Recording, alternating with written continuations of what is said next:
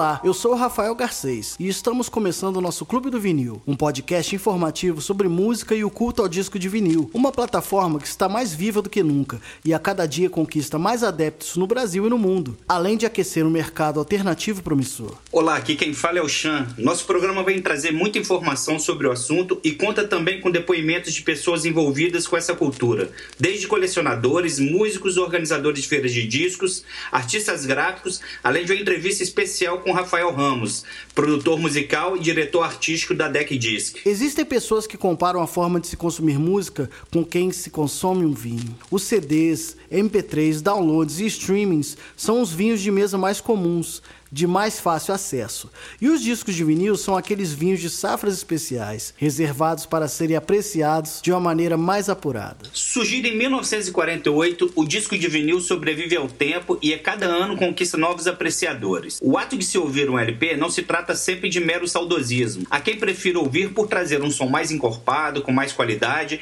além de existir todo um ritual para se ouvir um disco de vinil que transpassa a barreira da música. Os long plays trazem consigo toda uma magia que não se encontra em outras mídias, como por exemplo os CDs, a começar pela valorização da parte visual. Quando os vinis eram, junto com as fitas cassete, as plataformas físicas que se comercializavam os álbuns dos artistas, um formato muito comum utilizado pelas gravadoras eram os compactos de 7 polegadas, que tinham o objetivo de lançar os singles com as músicas de trabalho das bandas, antes mesmo dos seus álbuns completos e direcionados para a promoção do artista. Muitas dessas músicas também serviam como testes para verificar se poderiam se tornar um sucesso radiofônico e, por consequência, comercial do álbum que poderia vir a seguir. Esse álbum era muito bem pensado, existia um cuidado, todo um conceito em torno dele. Um tema abordado, uma história a ser contada, até mesmo a ordem das faixas que podem ser comparado como capítulos de um livro. Tudo tinha um sentido e um porquê de estar ali. A chegada dos compact discs, os chamados CDs,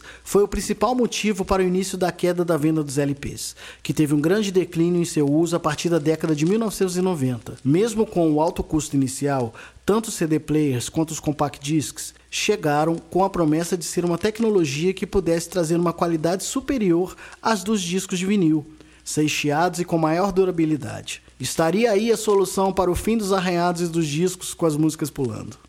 Em pouco tempo, o formato se popularizou, passou a ser fabricado em grande escala e conquistou o mercado. Milhares de títulos foram relançados no formato digital e alguns gêneros bem segmentados passaram a ter mais visibilidade por conta da grande produção e distribuição dos CDs. Nessa época, muitas pessoas começaram a substituir suas coleções, dando adeus ao velho bolachão e restou o vinil, o status de mídia ultrapassada, antiga, cujos adeptos poderiam se resumir aos DJs e aos colecionadores.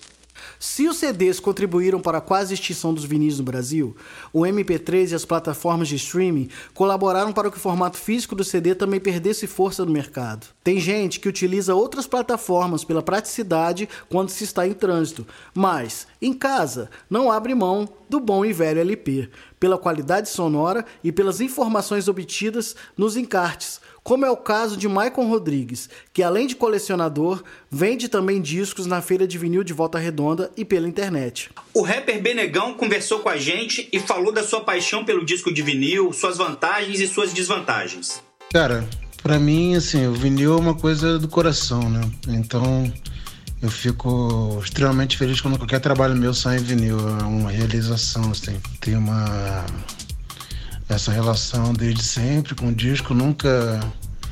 Mesmo na época que o CD chegou falando que ia acabar com o vinil, nunca vendi nenhum, nem dei, só continuei, enfim, continuei o processo de, de adquirir mais e gosto muito do formato, gosto muito da, da arte, como fica, gosto muito de pegar o disco e tal. Esse é o lance do, do vinil. Hoje em dia, como tudo é nuvem, né? Tudo é digital, nuvem é, eu gosto muito dessa coisa, coisa física ainda. A desvantagem no caso é que é uma coisa que não é prática também, né? Pra ouvir. Quero ouvir um negócio, você bota ali no celular, dá uma catada, bota qualquer coisa né, pra ouvir, aplicativo, sei lá, e ouve na hora a música. Tem dessas, né? Tudo é possível. Mas eu gosto muito de vinil ainda, enfim. Isso vou até o, o final do mundo aí. Enquanto tiver uma parede de vinil, tô dentro. Quem conversou com a gente também foi o Pedro Paiva, que é um dos DJs do coletivo Vinil é Arte e que desde 2001 produz festas usando somente discos de vinil. O coletivo que nasceu em Juiz de Fora tem integrantes também em Belo Horizonte, Rio de Janeiro e São Paulo. Pedro é um grande entusiasta do formato e trabalha para que seja mantida acesa a chama do romantismo e da cultura do vinil. A gente armazena um volume enorme né, de arquivo de música, é bombardeado né, com muita informação. Eu acho que o, o disco, a música, quando ela vem no, no disco de vinil, ela vem de um jeito diferente, ela vem com, com um gosto de um outro tempo, sabe? Num tempo que não se tinha tanta pressa.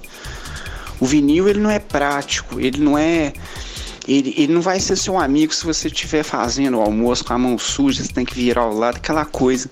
O vinil ele te aproxima mais, sabe? Quando a música tá nele, você vai remeter a um tempo que você tinha uma sala de som. A sala não tinha uma televisão, ela tinha um rádio, depois ela passou a ter um aparelho, uma vitrola, um toca-disco ali, e as pessoas se reuniam para ouvir, né? Então, é, eu acho que tem muito a ver com isso, sabe? Ser tá mais próximo da música. É, você fica mais íntimo, até pelo trabalho que dá, é o paninho que você passa, é o lado A, é o lado B, é o trabalho gráfico, é a sensação, né? A experiência é um pouco diferente e ela lembra um tempo em que a gente tinha menos volume de informação, mas a gente estava mais mais próximo, né, desse material, desse conteúdo cultural.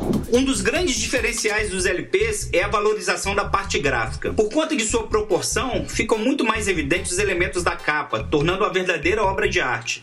Além, é claro, de um merecido destaque nas letras e na ficha técnica do álbum.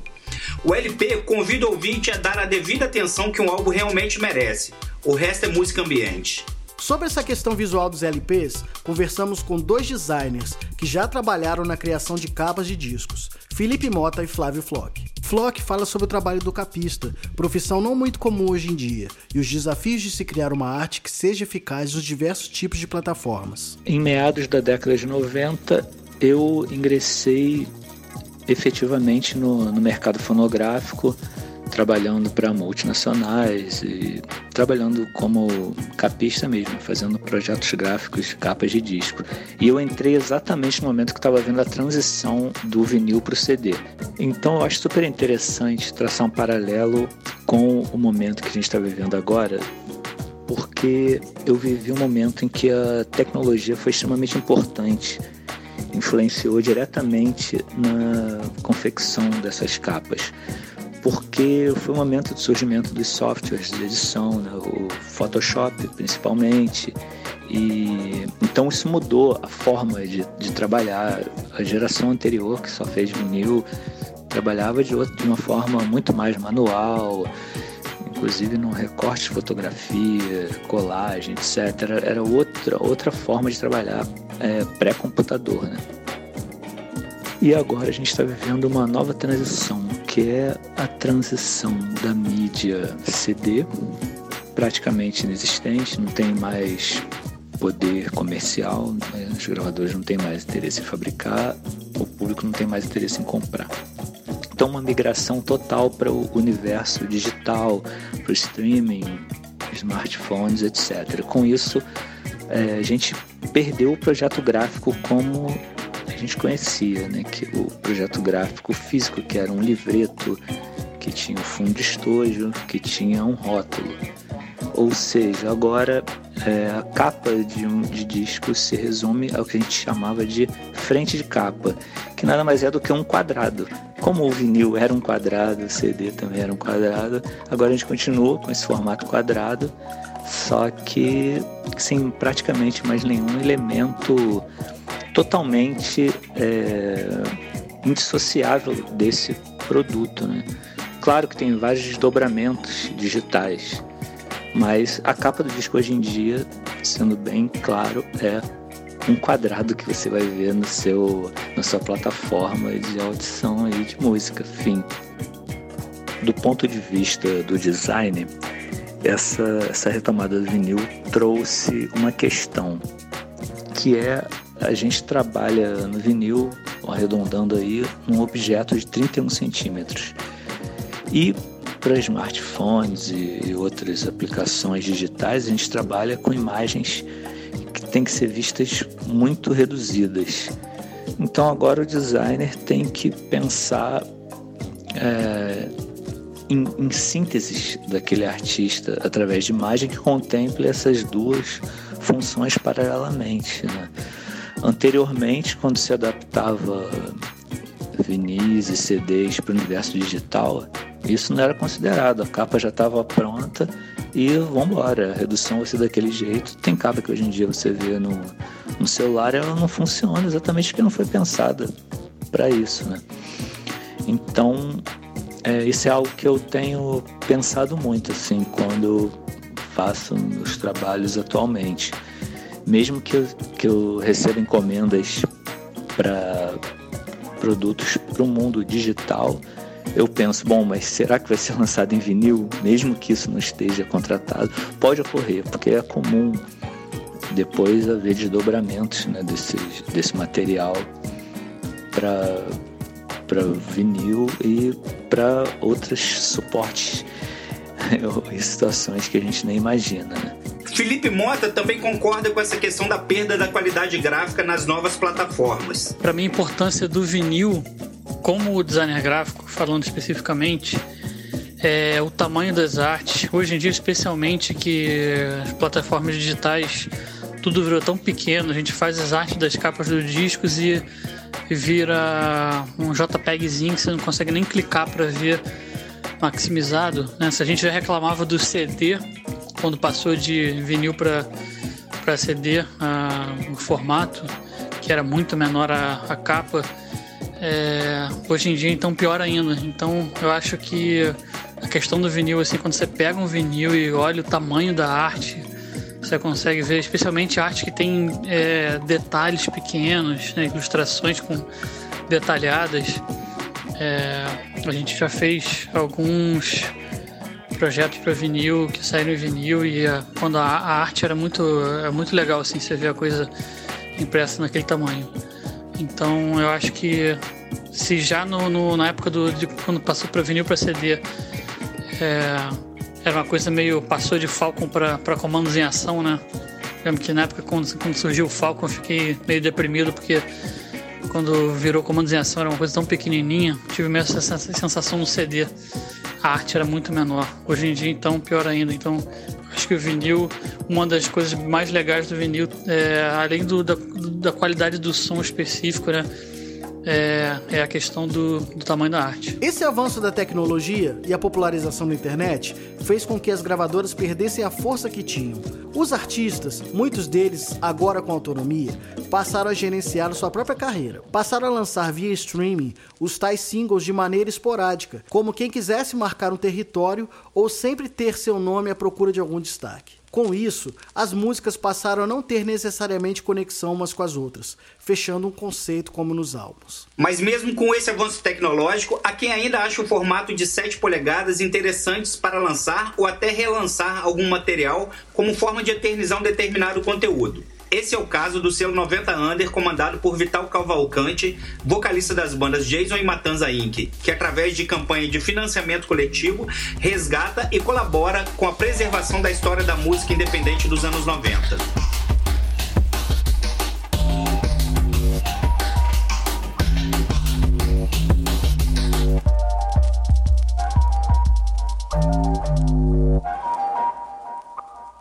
Vamos falar um pouco sobre o mercado do disco de vinil. O mercado de discos de vinil no Brasil, por mais que seja para um público muito restrito, vem crescendo a cada ano que passa. Feiras e mais feiras são organizadas em diversas partes do país, onde se reúnem em um mesmo local diversos sebos, lojas, gravadoras e colecionadores. André Constemplati é um dos organizadores da feira Gira Música, que acontece desde 2017 em Laranjeiras, no Rio de Janeiro, e que tem em média 45 expositores por edição. Expositores de diversos lugares, como Rio de Janeiro, Petrópolis, São Paulo, Bahia e até da Inglaterra já participaram da feira. André nos falou qual o perfil do seu público e o que a Gira Música investe para que não seja apenas uma feira de compra e venda de vinis. Bom, falando pela Gira Música, a gente nota um público diferenciado no sentido de não ter só os colecionadores tradicionais, né? A gente vê muitas mulheres comprando, A gente vê muita garotada também iniciando coleção, que eu acho isso muito interessante para que não para que manter a cultura né do, do, disco de vinil das feiras isso é super importante né. E eu acredito que eh, essa essa diferença das outras feiras se dê pelas atividades que a gente tem durante um dia todo né. Que não é só para o cara chegar lá comprar disco e ir embora tipo a gente tem DJs tocando o dia todo, sempre debates, workshop, uma praça de alimentação, um mercado vintage também, ou seja, uma área kids, ou seja, várias atividades para que a pessoa vá, leve a família, passe o dia lá com, com bastante coisa para fazer e bastante disco para comprar. Conversamos também com Marcelo Maldonado, que é produtor executivo da Feira de Vinil do Rio de Janeiro, realizada desde 2009 e já contou com cerca de 96 expositores de diversas partes do Brasil e até dos Estados Unidos. O mercado de vinil, não só no Brasil, mas no mundo todo, ele se situa como uma venda de nicho, né? E apesar de nos últimos anos a gente ver um aumento cada vez maior de público na feira, isso não só no Brasil, mas no mundo inteiro, é, há uma pluralidade muito grande. Né? Nós somos um evento intergeracional, nós somos um evento muito heterogêneo, né?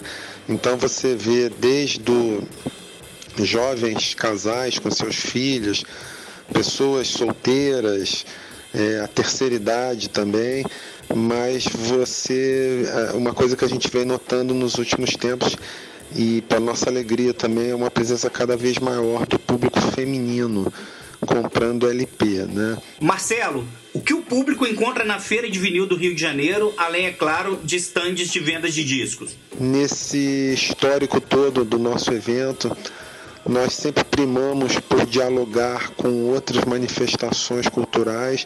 Já lançamos livros dentro da feira, já lançamos documentários e de alguns anos para cá instituímos o troféu Feira de Vinil do Rio de Janeiro, onde nós já homenageamos nessa ordem o Carlos da Fé, o Azimuth, o Wilson das Neves, Marcos Vale, João Donato, Doris Monteiro e Leni Andrade e Joyce Moreno seguimos firme no nosso intuito aí de defender é, a cultura do LP e também a cultura de uma forma geral, né? O vinil também tem espaço em outras localidades do Rio de Janeiro, como é o caso da Grande Feira de Vinil Bangu, organizada pelo Leandro Moraes, com o objetivo de aquecer esse mercado na Zona Oeste, visto que até então só haviam feiras do gênero na Zona Sul. Após conversarmos com alguns produtores de feiras de discos, achamos interessante também ter a opinião de um expositor que já passou por várias feiras. Para isso, Michael Menezes, editor do portal Rock Press e criador do selo Paraíba Records, falou com a gente sobre o consumo de discos de vinil nas feiras que participou, representando a Polisson em lugares como Rio de Janeiro, Petrópolis, São Paulo, Rio Grande do Sul e Sergipe. O que eu percebi nesses 10 anos, de contando em 2010 para cá, é, é, que a cada, cada feira aumenta o número de clientes, né? Colecionadores, pesquisadores, mas o que mais me surpreende é a garotada. Eu atendo muito garoto na casa dos 15 anos, ou que estão chegando aos 20 anos agora, 18 anos. Alguns ainda não têm nem renda, então é preciso o pai ou a mãe ir lá comprar, né, passar o cartão. É, os garotos ainda não têm uma fonte de renda fixa, ou mesmo vem com dinheiro contado, assim, meio que tira um dinheiro amassado. Parece que o garoto juntou mesmo. Coisa típica de que eu fazia nos anos 90, 80, quando eu ia comprar meus discos. Isso me surpreende, porque é uma galera que já nasceu conectado com, com a música, com o computador do lado do berço, fazendo download, o pai botando música no YouTube pro garoto dormir, coisas do tipo, né? Uma garota geração nova mesmo. Mas graças a essa conectividade deles com a internet, eles passaram a conhecer bandas e músicos dos anos 60, 70, 80, é, que certamente foram influência dos pais desses garotos e garotas e que acabaram curtindo, né, gostando dessas bandas e vão lá procurar os discos da Polisson no, nos meus stands, né? É, eu acho bem interessante isso porque mostra que o público de, de colecionadores, pesquisadores e aficionados por vinil, ao menos aqui no Brasil, isso eu posso falar pelo, pelo Brasil, não só pelo Rio, mas a nível de Brasil mesmo, está é, tá crescendo e se renovando. Existe lá o, o a galera mais é, clássica, né? o pessoal mais veterano, os colecionadores, pesquisadores, e isso a gente inclui de todas as gerações, que sempre estão lá comprando discos de relançamentos ou os lançamentos da, da Polisson também, assim como os dos demais selos e, e, e stands, né? Mas tem essa garotada nova que tinha tudo para ser aquela aquele pessoal conectado com as plataformas digitais, eles devem ser também, mas que não abre mão de ter o, o bom, clássico e eterno vinil em mãos, em suas coleções, em suas audições. E, não, e a gente sabe que não é aquele cara que compra o vinil para ter de enfeite colado na parede, pendurado lá do lado na estante, não, ele compra para ouvir. Ele pesquisa antes, conhece o, o, conteúdo, o que é que tem na, é, em cada faixa, o que quem tocou o que, ele ele tá antenado, ele é fã do artista, ele é fã da mídia, então é, é, um, é um público que eu vejo com bons olhos, porque é o público de amanhã. Garotada nova, ainda sem renda, mas que está consumindo vinil. É, enfim, de todas as classes sociais, não pensa que é porque o pai que vai lá comprar a mãe, que vai lá passar um cartão pro garoto. Não, a gente percebe que é uma, um pessoal de várias classes sociais que de repente guarda o dinheiro da mesada, do, da merenda do, do, da escola durante a semana para consumir vinil nas feiras do Rio e tenho, acredito eu, que pelo Brasil. Ao contrário do que se pode pensar, essa mídia que muitos consideram ultrapassada tem um custo relativamente alto. Você pode encontrar LP de 5 reais, mas também pode encontrar LPs de mais de 5 mil reais. E mesmo sendo mais caro que o CD e com um público mais segmentado, o disco de vinil vem a cada ano recuperando seu prestígio, enquanto que o CD perde força no mercado. Além dos milhares de sebos espalhados pelo Brasil, existe também um comércio gigante de venda de discos através da internet, com distribuição via correios. Segundo Rodrigo Oliveira, que desde o início dos anos 2000 trabalha em sebos, os mesmos são como um mangue da indústria cultural. São lugares onde desprezados se agrupam, desde mercadorias como livros e discos até mesmo pessoas como os clientes e livreiros. Existe um certo desprestígio pela aparência, mas engana pelo dinamismo e sua capacidade de renovação.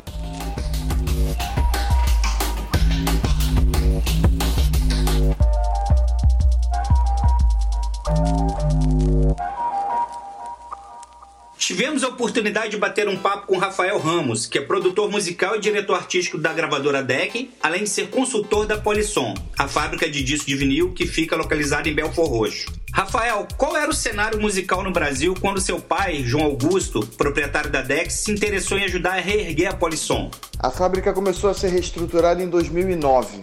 Lembrando que 2006 e 2007 foi um momento de grande crise na indústria fonográfica, né? Sepultaram a indústria fonográfica nos jornais, falaram que o CD não ia vender nunca mais. Foi o auge da pirataria, que os governantes não cuidaram, então foi a, a sucatearam o CD vendendo a preços irrisórios em cestões nos supermercados. Um, então, quem, quem aí é dessa época lembra que foi um momento bem triste, né? Mas 2009 já era um momento de manutenção dessa indústria, já era um momento de é, encontrar formas de se manter, né? A gente tinha na DEC uh, artistas como o Nação Zumbi lançando Fome de Tudo e alguns outros artistas que a gente tinha muito interesse em fazer em vinil e ficamos sabendo ali do, da, da, não existência mais, a fábrica já não conseguia é, acontecer, né? Estava no que se chamaria de concordata, decretando falência e tudo. Então, o meu pai se uniu com, com algumas outras pessoas de comum interesse para reerguer a fábrica. Então, o cenário era mesmo de esperança com relação à indústria fonográfica, né? Tentar fazer ela continuar saudável, criativa, em movimento. O que levou a DEC a investir numa fábrica de discos de vinil? o interesse nasceu de da gente querer ter produtos nossos em vinil, né? E junto a isso, a gente acompanhava muito o movimento e foi assim que consegui que, que meu pai conseguiu trazer algumas pessoas para se associar a isso. É, a gente viu o movimento, o crescimento gigantesco, não só na Europa, que nunca acabou, né? A Inglaterra sempre vendeu muito disco de vinil. Quem, quem consumia música uh, consumia vinil além do CD e tudo. Os números nunca foram tão discrepantes como no resto do mundo, né? E o grande ressurgimento do vinil como um formato comercial nos Estados Unidos, né? Então, junto à possibilidade de negócio ali e junto à nossa necessidade de colocar os nossos discos, os nossos lançamentos em vinil também, e aí vai é, Nação Zumbi, Fome de Tudo, a gente tem um disco da Rita Lee tocando Beatles que a gente queria muito, tem vinil. Ah, quando a gente lançou o primeiro disco solo da Fernanda Takai, o disco foi um sucesso a gente já imaginava aquele disco em vinil, toda a obra da Pitt combinaria com vinil e já era um público, ainda, ainda dialogava com o público, ainda dialoga, né? O público da Pitt vem dessa faixa etária que, que viu o vinil ali na casa do pai, do, do, na coleção do irmão mais velho. Então o interesse vem daí, de, de ter os nossos projetos eh, eternizados ali no formato em vinil. Na sua opinião, quais as vantagens da música no formato analógico? Quanto ao vinil, é realmente um formato que indiscutivelmente, já mais do que comprovado, né? É, foi como eternizaram os discursos de, de, grandes líderes e presidentes, sejam eles do bem ou do mal, uh, mas é um formato com a maior durabilidade, em primeiro lugar, né? A, o, o, a forma que você coloca o áudio num vinil dentro do processo todo, apesar de ser uma forma quase artesanal, é uma forma muito, muito segura e até por ser artesanal mesmo, é, é uma forma que, que você trata ah, o, o, o, áudio, ah, o, o original, da forma mais pura, né? Você mantém ali todo, todo o corpo que a música tem, que foi se perdendo com o MP3, com a digitalização, né? E você também não tem aquelas altas frequências que muitas vezes incomodam muito hoje em dia, principalmente quando você está ouvindo música diretamente no, nos seus fones de ouvido, né? Que é uma forma que se consome música, muito, que se consome muito música hoje. Então, o analógico é, que acho que a gente está falando aqui do vinil, né? É, realmente, e a fita cassete também, querendo ou não, você está ouvindo ali, você está ouvindo uma fita magnética, né? Então é uma qualidade diferente, é uma forma diferente de se ter leitura de música.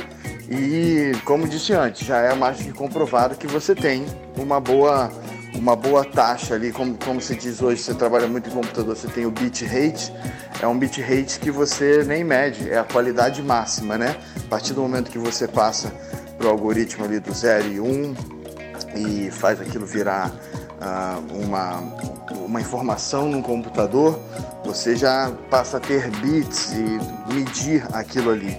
E você já perdeu alguma coisa ao passar por computador, por o computador, apesar de você ter hoje a opção de resoluções maravilhosas. Ah, não, não, tenho nada contra, inclusive trabalho muito com, com computador, mas para você ter ali numa coleção, né, a durabilidade e a qualidade de áudio que você tem no vinil é comprovadamente superior se você tem um equipamento bom para ouvir, né? Não adianta ter um vinilzão 180 maravilhoso e estar tá ouvindo nessas, nessas vitrolinhas de brinquedo, que aí você não vai ter a leitura perfeita daquela, da, daquele vinil, daquela, da, da matriz original de onde está saindo o áudio. Né? A maneira de se consumir música mudou bastante por conta da internet e as plataformas de streaming. Mas mesmo assim, a cada ano que se passa, o consumo de discos de vinil vem aumentando enquanto que o de CD cai. Sabemos que o custo de fabricação de um disco de vinil é bem maior do que o de CD. Você acredita que com a popularização de equipamentos como toca-discos disponíveis no mercado, a venda dos discos tende a crescer a ponto do seu valor cair? Qual o perfil do público que consome esse tipo de mídia? Eu acho que o consumo ainda aumenta, né? Pelo que a gente acompanha o tempo todo. É, você encontra mais e mais pessoas interessadas em, em ter música, né? A cada dia que passa. E por, por ter muita informação já na própria internet, é, as pessoas falam, pô, se é para ter uma parada, eu vou ter, vou ter o vinil então, né? O CD, muita gente passou por, experi por experiências muito ruins com o CD, né? Tanto dele, apesar dele ter uma duração boa, sendo um produto fabricado industrialmente, né? É, mas você tem muitos casos, dependendo da quantidade de umidade que você tem no lugar, a placa de metal do CD sai, eles foram não resistir, foram com, com, foi sendo comprovado que eles não resistem ao tempo tão bem quanto um vinil. Além da experiência de você ouvir um vinil, ouvir um vinil ter virado é, uma, uma hype que juntou-se ao interesse é, genuíno das pessoas que querem ter música, né? E virou uma campanha de marketing natural pelo formato, né? Então você vê quem entra numa loja hoje para consumir música está muito mais inclinado a adquirir um vinil do que um CD. Que tem o formato CD tem reduzido, a indústria reduziu a sua produção, uh, o, conforme o público foi reduzindo o consumo. Eu acredito que tem um equilíbrio de, de, de valores sim. Mas indo agora à sua pergunta principal aqui, é, eu, eu, eu acho que o formato físico, uma vez que você tem o, o streaming disponível e, e, grande, grande parte desse público vai consumir streaming, eu acho que o físico ainda é um, um, um, número muito pequeno. Então não acredito dentro de todo mundo que consome música, né? Então eu não acredito que mude muitos valores para o que você tem hoje, uma vez que eu não acho que, que, que eu não vejo crescer tanto assim a esse ponto. Vamos crescer, mas crescer tanto a que ponto você diz? Eu, eu, diria assim, eu não sei se todo mundo, ou, uma, ou vamos lá, mais de 30% das pessoas que ouvem streaming vão chegar a consumir vinil. Você sabe, você deve saber ou imaginar que esse número é bem inferior e ele é bem inferior, né? E eu não sei se ele cresce a ponto de chegar num lugar em que se vire, em que se tenha uma demanda extraordinária para você chegar ao ponto de cair o preço a um vinil que hoje custa aí, vai, um, tiro importado numa loja aí, né? 80, 90, dependendo do formato, 100 né? 100 reais. Eu não vejo isso cair para um, um valor de um CD que é 20, 25 reais. Eu não vejo não tão cedo. E mesmo que caia, eu acho que não chega a, a, esse número assim. A torcida é que o consumo cresça e cresça e cresça, mas pelo volume que cresce e por a gente estar mesmo já numa cultura de não se acumular, né, não ter o material, e, e, muita gente quer a praticidade e está certo em querer a praticidade. Ah, eu tenho música numa nuvem e tá bom para mim. Então eu não vejo crescendo a um ponto de fazer alterar tão radicalmente o valor do vinil que se encontra hoje em dia. Eu acredito no equilíbrio, numa diminuição, numa pequena redução, mas não, num, não num, numa queda drástica a ponto de custar o que custa um CD. Cara, um dos projetos mais bacanas da Polisson é o relançamento de clássicos em vinil, originalmente lançado por outras gravadoras. Gostaria que você falasse um pouco sobre essa série que traz à tona e mantém viva a história da música brasileira. Então a gente foi em cima das listas da revista Rolling Stone, da Folha de São Paulo, as listas feitas é, levantando os maiores clássicos da música brasileira e foi trabalhando junto às gravadoras que, que detêm esses direitos, esses fonogramas, trabalhando numa forma de chegar a um acordo e falar, cara, ó, é, um, é acreditar num formato. Você topa licenciar para a gente, a gente vai respeitar todo, todo o formato, todo o áudio, a coisa toda.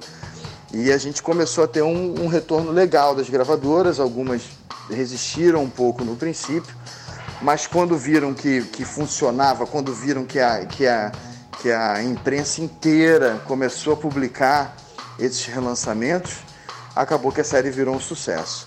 Hoje eu não vou nem me arriscar a dizer quantos títulos a gente tem, mas eu acho que dentro dessa série acho que já passam de 150, tá? Você tendo aí grande, grandes discos como os dois primeiros dos Secos e Molhados, grande parte da obra do Tom Zé dos anos 70, Jorge Ben, quase todos, muitos discos dos anos 70, né? O rock dos anos 80 ali, você tem os clássicos do Titãs, o Traje a Rigor, é, clássicos de João Donato, Marcos Vale. Cara, a lista é infindável, porque realmente Azimuth, até hoje nós lançamos muitas coisas, os Novos Baianos, Acabou Chorare, uh, os dois grandes clássicos do Cartola, pô, Belchior, Alucinação. Então, a, a, a, essa lista, a lista de desejos, de coisas que ainda não saíram, ela também não termina. A grande delícia desse projeto é descobrir o quão vasta e o quão rica é a nossa música brasileira, cara. É impressionante. E é para ter certeza assim, ah, foi maravilhoso, lançamos isso aqui, agora a nossa missão está cumprida. Não, no dia seguinte você vai ler uma matéria, vai entrar num, vai entrar num resultado de Google diferente e vai descobrir que tem mais 10 discos maravilhosos para lançar, né? Então é um trabalho que não tem fim, é um trabalho que nos dá muito orgulho ah, e principalmente vendo o resultado disso na rua, né? As pessoas, é, a fábrica atingiu um, um, uma qualidade de prensagem ali depois de um ano prensando, ali em 2010 para 2011 chegou numa qualidade muito boa de prensagem e a partir dali foi só elogio e, e, e muitas vitórias, tanto nos, licenciamentos, os discos que a gente procurou e que tinha interesse, muitos deles saíram. A gente demorou oito meses para conseguir lançar o Coisas do Moacir Santos. Mas ficamos ali jogando o jogo das negociações e dos, de liberar os direitos e tudo, até conseguir que a gente achava muito importante ter esse disco aí nessa, nessa série de clássicos, né? Então é, é um trabalho extenso, é um trabalho de restauração. Muitas vezes a gente quer lançar com o encarte original, muitas vezes a gente não, não, encontra nem com os colecionadores. Ah, eu tenho esse disco, mas não tenho com o encarte original. Então você vai mesmo pesquisando em todos os sebos, todos os colecionadores, isso no Brasil inteiro. Tem disco que a gente recebeu para a gente recebeu arte original de um colecionador de Goiânia, sabe? De gente de, de Belém, porque você nunca sabe onde você vai ter um original intacto. E no caminho fomos, fomos conhecendo, descobrindo e conhecendo pessoas maravilhosas com os mesmos interesses em, em, em fazer, né, em, em manter essa memória num formato bem legal. E vou te dizer, cara, é, cada vez mais as pessoas vêm em cima e eu, eu participo das feiras, eu vou ali nas banquinas, fico ali na linha de frente das feiras de vinil e tudo, e você vê um, moleque, garotão, sacou? Bem jovem, pegando um disco ali, vamos lá, é, do Marcos Vale, pegando um disco da Rita Lee, atrás do Porto tem uma cidade falando, caraca, até que enfim eu vou ter esse disco em casa. Isso aí, cara, é muito valioso, nos dá um orgulho enorme e seguimos, seguimos o trabalho, porque tem, tem muito disco ainda aí para ser licenciado e relançado. Bom, Rafael, queria agradecer aqui em nome do Clube do Vinil por ter dedicado um tempo para falar com a gente. Parabéns pelo seu trabalho e que venham muitos e muitos títulos em vinil pela frente. O microfone é todo seu aí. Na minha opinião, eu acho que as pessoas devem consumir música. E, e eu acho que as pessoas consomem música. Eu enxergo música como. Não é uma necessidade básica, é claro, mas eu enxergo música como um, um, uma matéria-prima, uma, uma arte que as pessoas, que está dentro da vida das pessoas, é, seja no rádio, seja no, no, carro, seja no fone de ouvido, na condução. É, a, a, A trilha sonora da vida das pessoas vem de música. Então, seja numa plataforma de streaming, seja no, seja no CD, seja num cassete, é, eu sou eu sou daqueles que consomem música e colo muito nas pessoas que consomem música.